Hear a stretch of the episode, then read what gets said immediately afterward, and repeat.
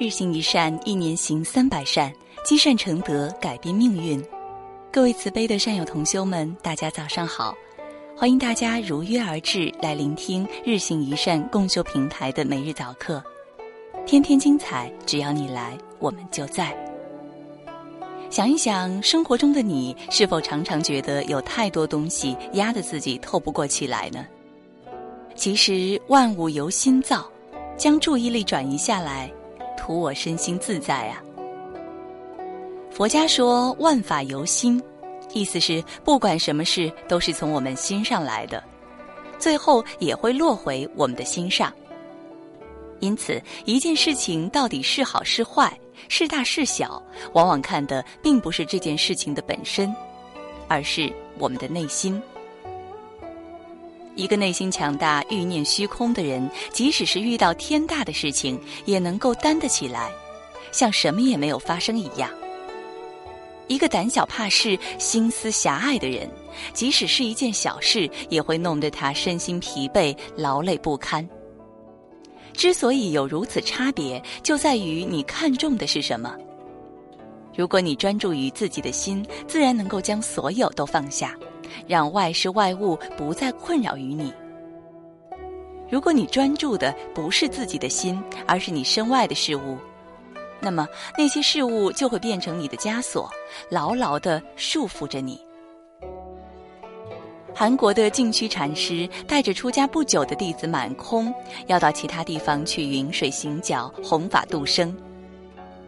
满空一路上竟满腹牢骚，嘀咕不停，嫌背负的行李太重，不断的要求师傅找个地方休息。净虚禅师从来不肯答应徒弟的要求，他总是精神饱满的向前行走，但是他也想找机会给徒弟一些启示。有一日，师徒俩经过一座村庄，迎面遇到一位姿态美丽的妇女。净虚禅师忽然趋前，握住妇女的手，和她说话。妇女大惊，叫了起来。邻居闻声一看，以为和尚轻薄妇女，所以齐声喊打。身材高大的净虚禅师不顾一切，掉头就跑。徒弟满空也只得背起行囊，随着师傅飞奔。跑过几条山路后，净虚禅师见后面没人追上，才在一条寂静的山路边停下脚步。回头看见徒弟气喘吁吁地跑了过来，就非常关心地问徒弟道：“刚才背了那么多行李，跑了这么远的路，还觉得重吗？”满空答道：“师傅，很奇怪，刚才奔跑的时候一点都不觉得行李很重。”一样的行囊，但满空开始觉得重，后来不觉得重，就是在于他所专注的东西不一样。开始的时候，满空专注的是行囊，因此让行囊充满了自己的心，从而变成了一块大石头，压得自己透不过气来。当被人追赶的时候，由于急于逃脱，满空将注意力放在了自身上，因此便忘了行囊，所以。也不觉得重了。如果你觉得生活太累，压得你透不过气来，那么你应该好好想想了，是不是自己太过专注于心外之物，从而让自己的心蒙上了灰尘，压上了石头？这时候，你需要忘掉身外的事物，而将自己的注意力转向自己的内心，将困扰你的东西完全放下。你自然会觉得身心清畅，再也没有烦恼了。人都喜欢听好话，不喜欢听恶言，这是人之常情，也是每个人都有的一种惯性思维。所谓真言逆耳利于行，很多人知道真言逆耳的好处，但依然会从心底里讨厌。这样的人就会给自己负担太重，心中有放不下的执念。有一位信徒建了一幢非常美的房子，乔迁之日，他请求仙涯一凡禅师为新居题几个字表示祝福。仙涯禅师摊开宣纸，拿起笔就写了六个字：“父死、子死、孙死。”信徒看了很生气，说：“师傅，我们这么有诚意的请你来，你竟然写了这样不吉利的话，简直是跟我们开玩笑。仙崖禅师听了就说：“我并没有和你们开玩笑啊！你们想，假如你儿子比你先死，你会十分悲伤；假如你孙子比你儿子先死，你和你儿子也会十分伤痛。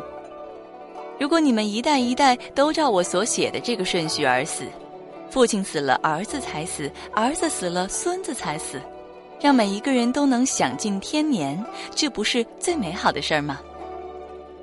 信徒听了非常惭愧，便很欢喜地接受了禅师的祝福。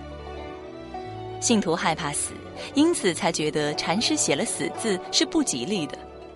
他不知道，可怕的不是这“死”字，而是他内心的固有观念。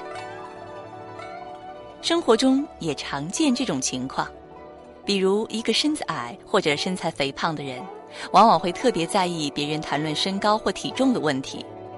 在他们心中，这些人是在讽刺自己，是怀有恶意的。这恰恰就是无法放下自己心中执念的表现啊！今日悟道，一个内心强大、欲念虚空的人，即使是遇到天大的事情，也能够担得起来，像什么也没有发生一样。一个胆小怕事、心思狭隘的人，即使是一件小事，也会弄得他身心疲惫、劳累不堪。一个真正快乐的人、潇洒的人，是能够放下心中的执念，用善意看待他人的人，能够接受任何跟自己有关的评论。长此以往，不仅会让自己快乐，更能够得到别人的喜爱，成为一个受欢迎的人。各位同修，日行一善，一年行三百善，积善成德，改变命运。欢迎您转发分享平台的好文章，感召更多的善友加入日行一善共修计划。分享是一种美德，转发就是积德行善。我们今天早课暂时告一段落，明天早课我们继续学习星云大师的开示。有钱就是富有吗？到底什么是真正的富有呢？我们不见不散。记得践行日行一善，还要在日行一善共修平台、社区和群里与众善友同修交流学习心得哦。